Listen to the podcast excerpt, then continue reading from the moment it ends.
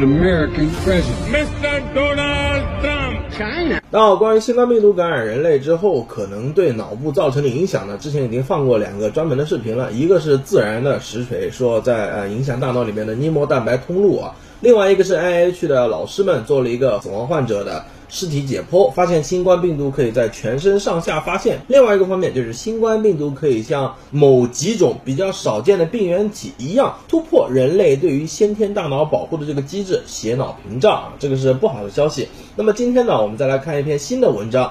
呃，什么叫通路啊？这尼莫蛋白通路，或者是证明了它能够突破血脑屏障，就说明造成一个后果，它很有可能不只是一个影响因素。今天这篇文章呢，来自耶鲁大学啊，是这个 Akiko Iwasaki 岩崎明子老师的团队。我们看的第一句写的英文就是 mild respiratory。mild 首先它是轻微的、不严重，它这个程度。第二个就是 respiratory 呼吸系统的，并不是我们认为的已经在别的地方造成，比方说病毒性脑炎。之前我们放出来地坛医院发现那里啊，新冠病毒感染病毒性脑炎的，或者是意大利有病例，这个感染新冠之后结果是病毒性睾丸炎的啊，指出的是 mild respiratory。是轻微症状的呼吸系统的新冠感染，可以导致大脑的多系 cellular dysregulations 细胞失调，并且还可以导致大脑的脱髓鞘。多系细胞失调呢，大家应该是啊，那你对大脑造成影响，那肯定是你肯定影响细胞吧？但是脱髓鞘是个什么意思呢？我们可能听的比较少。如果就症状来说，我们会去医院看的时候，脱髓鞘引发的。病症已经是明显能影响到我们生活的，看一下这边的临床表现：肢体无力、感觉异常、眼部症状啊、视神经问题、共济失调、运动异常、精神症状啊、抑郁、易怒、脾气暴躁。其他症状包括膀胱功能障碍，男性患者还可能出现性功能障碍等，这些是脱髓鞘发展到一定程度可能引发的临床表现。但是我们比较发现，这严启明子老师这边说啊，新冠可能导致脱髓鞘，就算我们不知道这个的话。就单单看感染新冠之后患者自己的表述，我们可以发现之前做过文章啊，大概百分之九十以上，你别管感染的是哪个新冠，现在感染了 Omicron 也是一样，都会出现我们认为神经系统遭受影响的患者主诉的这些症状，比方说注意力不集中啊、肌无力啊、认知和感觉失常啊。认知失常最著名的就是吃什么东西都感觉就非常的臭，我们之前专门做过视频讲过，而且还有比较离谱的是感染新冠之后他的性向发生了转变，本来是异性恋的。现在可能转成别的恋了。那我们看到这样乱七八糟不同的症状，我们当时想的是，哎，你怎么可能造成这么多？可能是你这个人自己瞎编的症状嘛？那如果这种主观阴谋论不算的话，事实上现在如果能提出啊，它影响的是脱髓鞘，那么脱髓鞘本身引发的这些症状，我们看到上面列出来的这些，其实本身跟我们之前讲的新冠可能引起患者他的各种症状是非常搭配和贴合的。当然，这绝不代表说。脱髓鞘是引发所有这一系列症状的唯一元凶，也就是可能有别的原因。这个可以说是分析思路问题。比方说影响男性功能方面，我们可以说你这是脱髓鞘啊，中枢神经影响，也可以说是病毒会进攻男性的睾丸。呃，美国男性学会啊，最近因为就是很多的男性患者说他这个。出了一些问题，所以说还专门去改名字了啊，跟白左就搞那套吧。本来说是男性功能障碍，现在改名字叫男性功能受到挑战。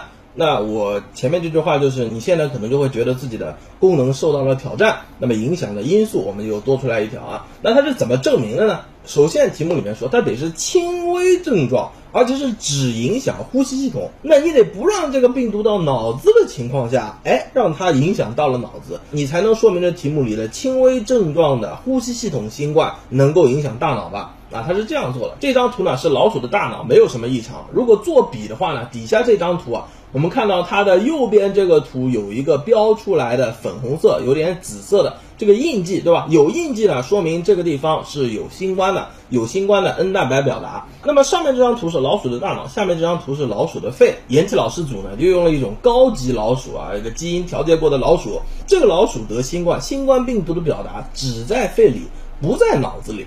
所以上面这张图呢，就证明啊，它这个老鼠的确是啊高级老鼠。底下这张图呢，证明没在脑子里，但是肺里的确有，证明这个老鼠首先是高级老鼠，而且这个老鼠符合去做轻症，只有呼吸系统，可不可能影响老鼠脑部的好例子。紧接着就是感染七天之后啊，就做了血清和脑积液的检测。左边这一排乱七八糟什么啊，IL 十啊，什么 BAFF 啊，这些都是相关的细胞因子。底下写的 control，上面这一大排都是控制组，就说明它是正常的。旁边写的 mild COVID，就是得了新冠的轻症小鼠，它的这些细胞因子，我们做一下比对，非常清楚发现，感染七天之后，血清和脑积液都是有很明显的差异的。也就是说，即便你这个小鼠是黑科技小鼠，只让你病毒去肺里，不去小鼠的大脑里。表达根本就没有检出啊，没有检出的情况下，对你的脑积液也有影响，全身的血清受影响。我们现在已经有一个心理预期了，因为我们之前已经 NIH 的老师解剖证明说，新冠病毒是全身感染，不是肺的问题。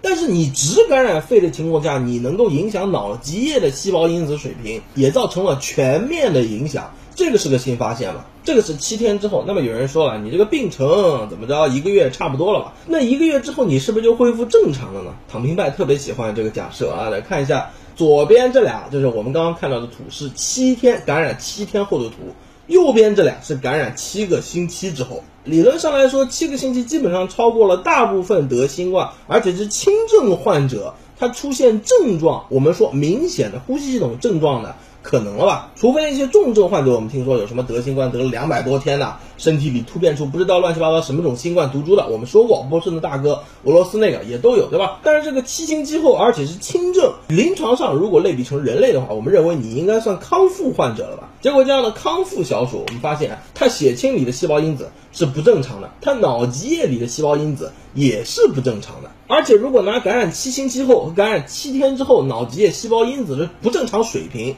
做一个横向对比的话，我们发现好像缓解的是比较有限的。当然，有一些它的颜色变淡，也有一些颜色加深了。比方说 CCL 十一这个细胞因子啊，在倒数第二个，我们就发现感染七天的时候还是比较淡的。结果在别的因子浓度变淡的时候，哎，它变得很深了。这有没有可能是导致等一下我们看到图啊，长期造成小鼠大脑功能的损害的？一个诱因呢？刚刚说的呢是抽脑积液化验。那么小鼠脑部解剖之后，实际做了组织造成的影响，我们来看一下是什么样子呢？是这样的：右边一个 control 就是普通组，和一个 mild COVID 就是得病组，它俩做了一个比对。我们发现得病组这张图上面，你这个像菌丝一样，你这个密度，你整个的颜色远要比 control。普通组要深要密吧，那这个是代表了什么？代表在小鼠感染七个星期之后，它大脑白质里的小胶质细胞一直处于激活的状态。小胶质细胞是干嘛的呢？通常跟神经炎症的发生有关系。它一般被认为是引起内源性免疫反应，去保护或者反向的产生免疫毒性。什么叫免疫毒性？就是过保护。比方说过敏。或者发烧，发烧引起的，你说烧得太高，人不行了，这时候我们要给它降温。但发烧本身是人体的一种自我保护的机制，你保护的太过了，颇有点像请董卓进京的味儿了。用这个例子来，大家能够明白吧？是啊，你能够清除了病菌，你连你自己都清除掉了。所以说，虽然在急性神经炎症中，我们认为小胶质细胞的激活应当是对保护神经系统有益的，但是在慢性神经炎症中，你这个应该保护你的小胶质细胞的激活。我们认为临床上啊，它是对神经系统不太好的。那么，而且这里我们要考虑到，解剖的这个小鼠大脑样本，它是只在肺部表达新冠病毒的轻症新冠患鼠，结果它的大脑发现了小胶质细胞，象征的神经系统炎症，它才激活的这样激活的现实。那也就告诉我们说，啊，小鼠的模型里，你只在肺部感染。只是轻症的肺部感染，结果七周之后应当算是轻症康复患鼠，你大脑里面居然这个象征着神经炎症发生，它才会激活的小胶质细胞依然处于非常高的激活状态。好的，那我们刚刚说的都是老鼠，人是不是这样？看一下，这是人大脑的样本，左边呢是 non-COVID，就是没有得新冠的患者，他是因别的病因死亡的。那么上面呢是灰质，下面呢是白质，正常的是这样的。右边这两个灰质和白质是得了新冠死亡的患者，但是是新冠的轻症或者无症状，不是因为重症新冠导致的那些症状死亡的患者。这里注意啊，是轻症或者无症状的死亡患者。那做一个量化的对比呢，看一下这张图啊，同样这个左边两张图是正常，右边两张图是得了新冠患者的大脑样本解剖，呃，结果它一个组织样本，我们视觉上看。和右边一个从数量上面我们对比，就会发现最右边 COVID 它两个，一个黑一个红，这两个柱状的高度代表的是小胶质细胞的激活水平，要比左边的对照组阴性的对照组啊，要起码高了一倍还多。我们发现非常明显的对比，右边跟左边是不一样的嘛。右边这些患者一共是九名，只有一位是生前进 ICU 抢救了，而且右边我们现在看到这个样本不是来自于内位的，是来源于生前新冠无症状或者轻症患者的。所以这个就告诉我们说，小鼠身上看到的现象，在人类的大脑样本里面也有体现。我这里没有画等号，各位，但这张图已经能证明说，新冠轻症和无症状患者，他们的大脑里也可以产生像小鼠样本里发现的那样小胶质细胞的莫名其妙的激活。到底害到能够表征到你自己感觉会出现什么问题呢？这个就比较迷糊了，因为人的大脑是会脑补，比方说我们的视觉。有很多都是脑补给你的，并不是你真正的去关注到了那些，这个叫大脑补偿。也就是说，你可能你的大脑功能遭受了损害，但是出于各种原因，你的意识可能不会觉得，哎，你的功能比不上之前了。这个得做专门的叫认知能力检测，也就是说你在得病之前做一个检测，之后你再做一个检测，发现你有一些下降，下降的程度每个人不一样啊。另外一个呢，就是题目里面说的。脱髓鞘，那么脱髓鞘的表现呢？我们首先来看一下，还是小鼠的大脑模型啊。小鼠大脑模型里，严琦老师发现了，它大脑里差不多三分之一的寡突胶质细胞不翼而飞啊，不知道到哪里去了。图上对比，左边这个图啊，就很多白色点，这个是正常的。右边这个是得了轻症的，只在肺部表达的新冠之后，它大脑的样本，我们看到白色的点，它颜色的深度明显变浅，而且密度明显降低。柱状图上的表征，得了新冠之后啊，减了三分之一左右。而具体到组织神经样本呢，首先要给各位看一下比较明显的图，让我们知道脱髓鞘的样本和不脱髓鞘到底看起来差别是怎么样。这个是深海鱼的脱髓鞘。和不脱的样本比照，我们看它上面写了 M 的，说明它是正常的。它有一个比较厚的、比较明显的黑色的这一圈啊，把它包裹起来，我们可以认为是它的衣服啊，穿的挺好的。那么右边这张图呢，我们看到有三个啊，穿的挺好的，非常明显的。别的这些写了 UNM 的这一大堆，都是本来应该也穿的衣服，现在衣服不知道到哪儿去了。这个就是我们所说的脱髓鞘。有了这样能够甄别脱髓鞘是怎么样。不脱是怎么样的？我们再来看本次研究中间拍下的图，左上这张图没有感染的，右边这张图感染的，而且是七天之后，但是那个轻症只在肺部表征的。我们看到穿衣服的厚度有点变薄，而且有非常多就是出现了完全没穿衣服，它这个边界颜色非常淡，而且不明显。那如果是感染七周之后，这个症状有没有减轻呢？底下这两张图横向对比，左边这个我拿箭头标出来的，这是一个正常穿衣服的啊。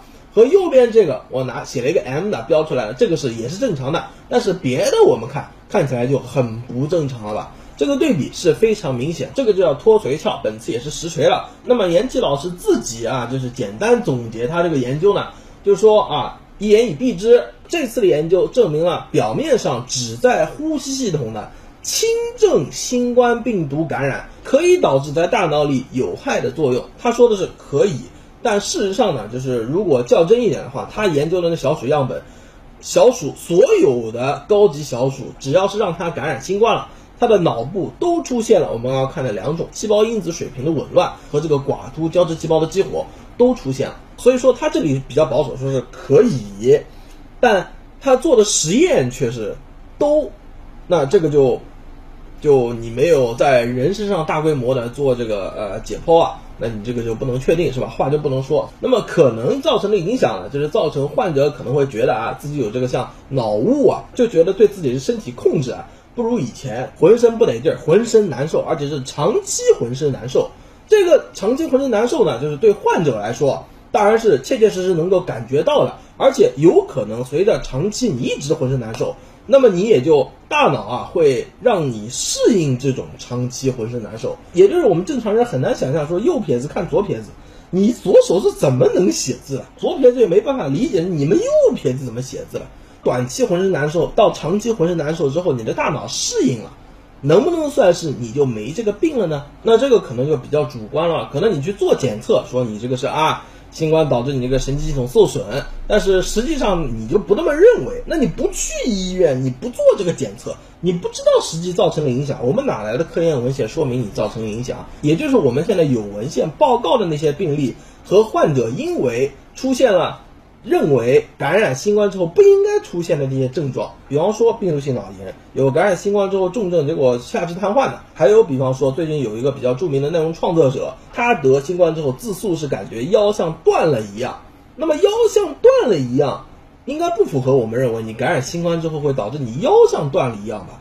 那事实上，因为我们现在考虑到脱髓鞘的话，那有没有可能导致你脊髓病变啊？那是我们比较关注的。如果现在涉及到脱髓鞘啊，考虑到这个有什么脊髓炎之类的东西的话，那不同的脊髓它的炎症导致人身上表现出来的症状那是完全不一样的。我们知道脊柱呢是分非常多段的，那每一段发生可能的病变，对于人身上自己感受到造成的影响。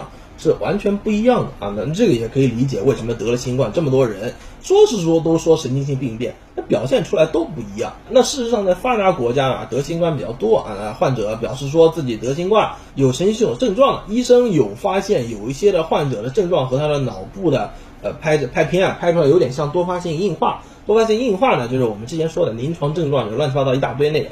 但是在片上呢，我们直观的比较看一下，这个是典型的多发性硬化。那左边这个 A 图不太明显，B 图呢就比较明显，这些小白点对吧？看就不太对。那么另外呢，如果我们看 MRI，就是核磁啊，现在是主要的。来诊断你是不是多发性硬化的一个表征。我们看到左边这个看不太清，但右边我拿红圈圈出来这个，各位看起来就很明显，对吧？一个一个白点。那这些白点呢，就是多发性硬化的典型的白质脱髓鞘之后啊造成的这个叫硬斑。临床的角度，有意大利的医生做了综述啊，这边就列一下这篇文章，上面说呢，这些神经系统的症状呢。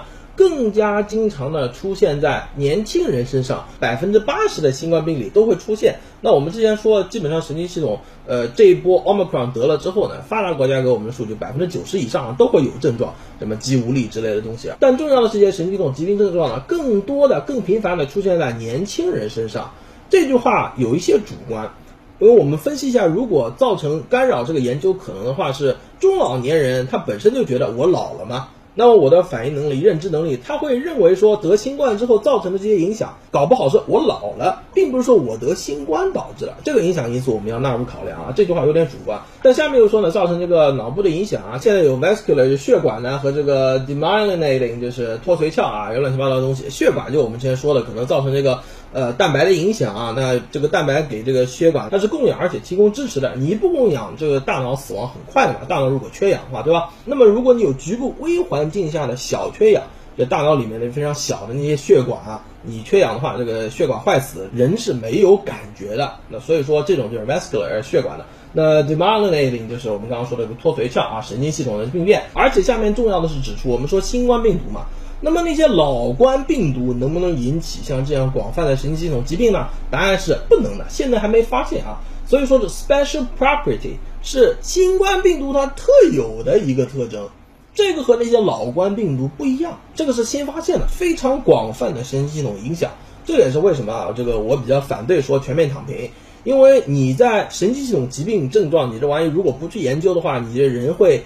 自我说服人的这个大脑啊，或者哎，你这就是这样的，你老了，就我们刚刚说的那个影响因素吧。所以没有广泛的研究对人的神经系统可能造成的影响的情况下，你让大家都去得这个病，你是不是少考虑了应该规避的这些风险？